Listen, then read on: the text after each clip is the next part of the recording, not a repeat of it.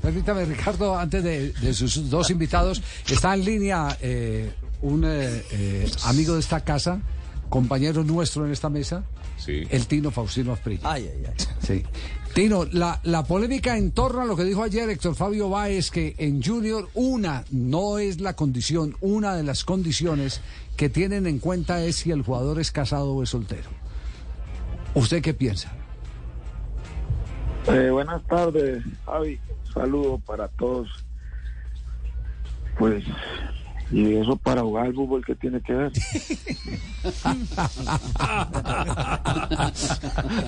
Yo les decía, tranquilo que el Tino nunca estuvo casado. Sí, eso es rarísimo, porque Sí. usted puede casar y jugar bien mal. No, eso tiene que mirar las condiciones del futbolista y después, eh, hoy en día, los futbolistas tienen que entender que, que cambió todo, que ya el foco del, del futbolista no es el mismo de hace 30 años, que no habían, que lo único que existían era preparar y no seguían sino a los famosos. Y a los buenos, los malos pueden estar por ahí haciendo de todo y nadie los miraba. Entonces, entonces ya el futbolista, bueno o malo, sabe que tienen cámaras por todos lados, que todo el mundo tiene un celular en la mano, Sí.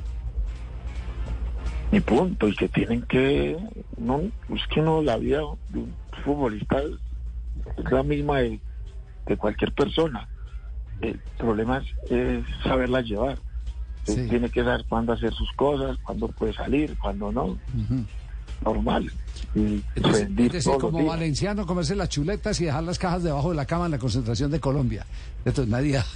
El Valenciano de- de- dejaba la hamburguesa, eso empezó en Barranquilla, Sí. antes de no a los, a los Juegos Olímpicos. Pero, y, y- pero como valencianos había muchos, pero el gordo entraba y uno ya sabía que te hacía dos goles. Sí. Pero es que ahorita hacen cagadas y no le meten un gol a nadie. A nadie. Entonces, esa teoría usted la desestima, totalmente la desestima. Sí, no. Es más, me acuerdo cuando yo cuando llegó Hugo Castaño al Cúcuta, él lo que hizo fue que nos llevó a vivir a todos los solteros a una casa que tenía el Cúcuta por allá al frente del Sena. Entonces dijo que todos los que éramos solteros teníamos que vivir en una casa como una concentración permanente. Eso era un desastre. Pero igual seguimos y quedamos de último. Y yo no, yo no le veo No. la gracia a eso. No, Tino, la verdad no. eh, siguiendo un poquito por la onda de, de- de Héctor, ¿a usted quién lo cuidaba cuando era soltero y jugaba? Pues cuando llegaba a la casa, ¿quién le preparaba los alimentos? Eh, bueno, ¿quién estaba atento de usted? No, yo siempre tuve Soltero siempre comió a la carta, hermano. Soltero siempre comió a la cuarta. Eh, Llamaba al restaurante de la esquina, le llevaban, sí. No había necesidad de. Sí.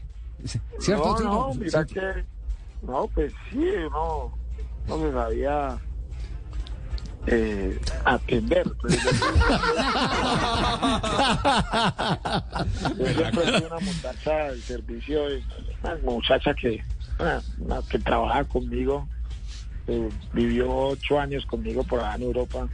A ella la tienen que llamar a entrevistar, ella les cuenta todo. Tino, Tino, me he encontrado aquí algo, a ver si usted lo comparte. Miroslav Klos. Le dije basta al fútbol porque no me reconocía más. Hoy los jóvenes piensan en otra cosa. Cuando era niño pensaba solo en entrenar para poder ser alguien en el deporte que siempre amé. En la Lazio y en la selección, después de cada entrenamiento me metía en una bañera llena de hielo para evitar lesiones. Los jóvenes del equipo, por el contrario, se negaban de manera sis- sistemática. Cuando me veían recoger la bolsa con las pelotas para llevarlas a su lugar, decían, pero ¿quién te dice que hagas eso? Y en ese momento pensaba, tienen 20 años y no pueden ayudar a un trabajador de 60. Se preocupan más por sus botines, eh, eh, si coincidían con el color de sus calcetines. Vi estas cosas y decidí seguir solo. Es por eso que me dije, basta, el fútbol donde crecí terminó. Hoy hay otras cosas. ¿Te compartes la teoría de, de Sí, Klose? sí, seguro. Totalmente de acuerdo. que yo inclusive, yo tengo un equipo, Javier, en Tuluá, Sí. y yo les explico a esos muchachos, porque de mí pueden decir todo lo que quieran, y hay muchas anécdotas, muchas cosas, pero yo, inclusive hoy estaba hablando eh, con Aristizábal. Nosotros, cuando estamos en Atlético Nacional, a las 6 de la mañana, eh, en el hotel donde estábamos concentrados, pasaban fútbol, que era el fútbol italiano, que en ese momento era el mejor del mundo. 6 de la mañana nos levantamos, nos despertamos, así el domingo jugáramos contra el que fuera, los partidos eran a las 3 y media de la tarde, 4. Y a esa hora viendo los movimientos de Van Basten, de Gulli, cómo jugaba Careca, Maradona. Mira cómo se mueven, mira cómo hacen esto, mira. Y ahí uno iba aprendiendo con esos movimientos. Y lo mismo en la, en la cancha. Las multas que me ganaban en Italia, en Parma, porque por patear y patear y patear y patear y patear y entrenar y entrenar y entrenar. Y hoy no, salen. Eso es el que mejor peinado tenga, el que más like tenga en el, en el Instagram. Ya es otra cosa. Sí. Pero de aquello, mm, mm, nada. Bueno, bueno, Tino. Entonces queda todavía eh, jugando en el equipo de los solteros. el Una opinión de un sí. soltero rendidor. Sí, un soltero rendido, sí, sí. De noche y de día, rendido de noche y de día. Ah, Tino, un abrazo. Sal- saludos al ñato. Pero, bueno, gracias. anécdota por ahí. ¿Cómo, cómo, cómo? Cuéntela, cuéntela. No, no, no. No, no, No, que, que en Parma, en Parma se hacía la fiesta de diciembre de, en, la, en la casa del dueño de la, de la Parmalat, Calisto Tanz. Entonces, ellos ya sabían quién eran los casados, quién eran los solteros. Y las mesas se repartían de acuerdo a, a su situación sentimental. Entonces, me pareció pero porque yo siempre iba a la, yo así no fuera con Catalina a la fiesta, iba siempre a la mesa de los casados. Sí. Y cuando ya me separé, yo un día llegué y pedí permiso para llevar una grandotota que salía conmigo. ¿Qué tan grande era? La grandotota. Sí, una, una reina, ¿no? Después digo quién es. Sí. Era una reina que estaba por allá paseando en Italia y estaba en mi casa. De casualidad nos encontramos.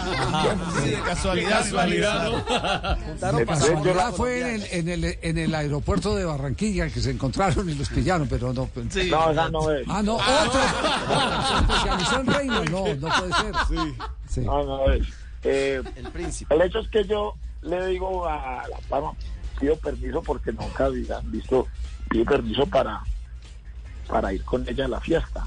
Entonces me dicen que sí, yo bueno, me la llevé, le compré ropa, bueno, la vestí, lo más de linda, ta, ta. Y llegué y qué lío para ver en qué mesa me iba a sentar, si en la de los solteros o los, los casados. Porque pues yo me sentaba con Máximo Cripa, con Dino Bayo. Pues, Esos manes, esos manes no iban a casar nunca. Entonces yo decidí sentarme ahí en otra mesa solo aparte. Yo le dije, maten, usted yo me hago por acá. Yo no. En, en conclusión, usted es un hombre de reinas, ¿no?